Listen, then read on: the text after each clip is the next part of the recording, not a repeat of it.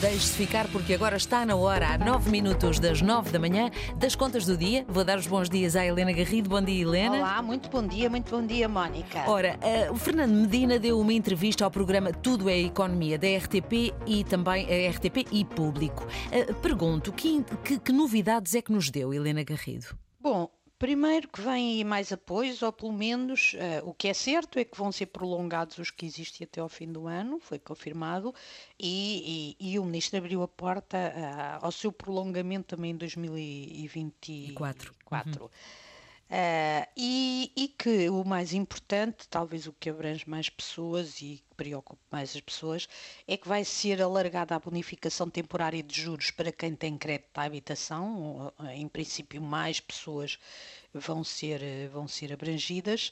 Uh, vai ser necessário conhecer a medida em detalhe, mas nas palavras do, do Ministro, este novo apoio abrange quem tiver uma taxa de esforço superior a 50%. Uhum. Esta taxa de esforço, cuidado porque há, há, várias medidas que usam a expressão taxa de esforço, mas ela uh, quer dizer coisas diferentes consoante a medida. Neste caso concreto, a taxa de esforço corresponde uh, ao, ao, rendimento a dividir pela, pelo. Um, pelo, é o rendimento coletável, desculpei, a prestação a dividir pelo rendimento coletável, ou seja, o, o, o encargo, o crédito, tem de representar mais de metade do rendimento coletável, que é diferente do rendimento líquido, ou seja, certo. daquilo que levamos uhum. para casa. Uhum. Um, em princípio é mais alto. É? O, e depois o que o ministro diz é que essa bonificação será de 75% na parte da Euribor que ultrapassar os os 3%. Obviamente, eh, os requisitos, mesmo os que estão em vigor, são complicadíssimos, há dois ou três ou quatro requisitos. Isto também é um problema destas medidas, pois claro. Uhum. que depois eh, eh, parecem muito generosas, mas a malha depois é muito estreita, com imensos requisitos. Outro deles é, obviamente, as pessoas não terem património que lhes permitisse amortizar um empréstimo e o montante do apoio também terá um limite da ordem dos 700 euros anuais. Uh, não sabemos exatamente quantas pessoas vai abranger, o grau de generosidade, vamos ver, eh, nós temos estado habituados a ouvir uh, anúncios de, uh, de, medidas que uh, parecem muito generosas e depois, afinal, são muito pouco generosas e, e, funcionam às vezes mais como marketing político do que propriamente como medidas de apoio às pessoas. Mas vamos ver.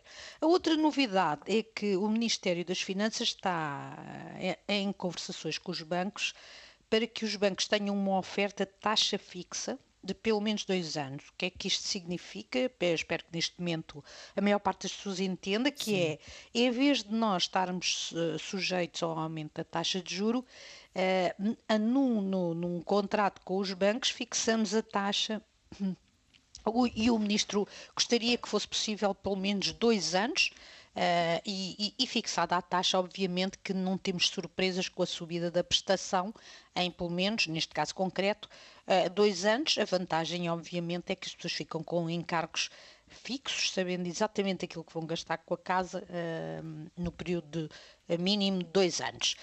O, isto isto é, é, é, uma medida positiva, uhum. obviamente vamos ver se os bancos concordam, Uh, e qual é a taxa, porque isto o preço, os bancos concordarão sempre, mas a taxa pode ser insuportável, não é? Pois, claro.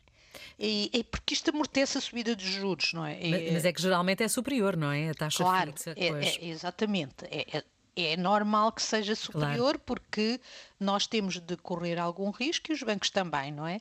Nós temos de correr eh, de, de compensar a, a, possibilidade de uma subida acima daquilo que vamos negociar, e, e que, que, será aquilo que os bancos não vão ganhar. E é normal que seja, seja mais, eh, no fundo, é, no fundo eu quase estou a comprar um seguro, não é? Claro, estou a comprar claro. a certeza que a minha uhum. prestação não vai não vai subir e, portanto, isto tem um preço que é acabar com a incerteza na minha vida uh, nesta matéria. E por isso é que a taxa também, obviamente, é mais elevada. O problema aqui é quão mais elevada e se uh, sair para taxa fixa não acaba por ser um problema ainda maior, pelo menos no curto prazo, para algumas pessoas. Uh, o, depois, o ministro, isto é positivo, é, é, esta questão da taxa fixa, nós ainda esta semana falámos de, que alguns países estão mais expostos à subida das taxas de juros, é o caso de Portugal, uh, por, exatamente porque há muito poucas pessoas a, a, escolher taxa fixa. Os alemães, por exemplo, as famílias alemãs estão muito mais protegidas, as que têm crédito de habitação, protegidas da subida da taxa de juros do BCE exatamente porque tem esta, esta taxa fixa. Depois, o ministro confirmou que o IVA zero vai até ao fim do ano e poderá ir até uh, iniciar-se no, no, próximo ano e que vai haver descida de IRS no próximo ano, com, saberemos com o Orçamento de Estado. Finalmente, Mónica, uma medida que é um bocadinho mais técnica, mas que é muito interessante, que é o fim das cativações. Uh, Tornaram-se famosas com Mário Centeno, na prática, os outros ministros tinham de andar a pedir sempre autorização ao Ministério das Finanças. Ah, na minha perspectiva, é uma medida interessante e importante para a responsabilidade financeira de todos os ministros.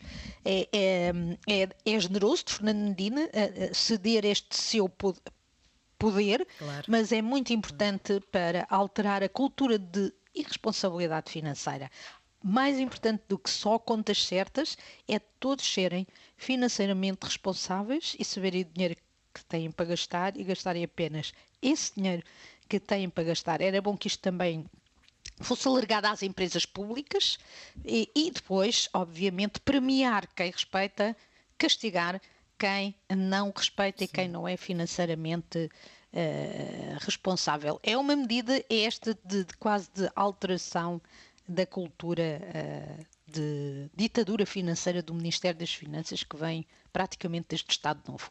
Vamos ver se Fernando Medina consegue alterar esta, esta cultura que de, e eh, passar das contas certas para a responsabilidade financeira. Isso, isso, isso uh, significa que uh, terão as verbas disponíveis imediatamente, é? Exatamente, uhum. exatamente. Uh, o, o, que o Ministério das Finanças fazia era ficava com um dinheiro. Nós ouvimos várias vezes os ministros dizerem que estão à espera do Ministro das Finanças, certo, não é? Certo. E, e, e, e quer que Centeno, quer João Leão, fazia uma espécie de veto de gaveta, não assinava os papéis e não se podia gastar. É? própria, os, as próprias empresas do Estado, como o caso da RTP, sofriam com isso. Claro. Vamos ver se uh, agora entramos na fase de aprender a ser financeiramente responsável os, os governantes e também os gestores públicos. Era muito importante, aí sim dávamos um salto importante na nossa cultura financeira. Vamos esperar que isso aconteça. Helena Garrido, muito obrigada e até amanhã. Até amanhã. Helena Garrido, as contas do dia e a análise à entrevista de Fernando Medina à, à RTP e também ao público.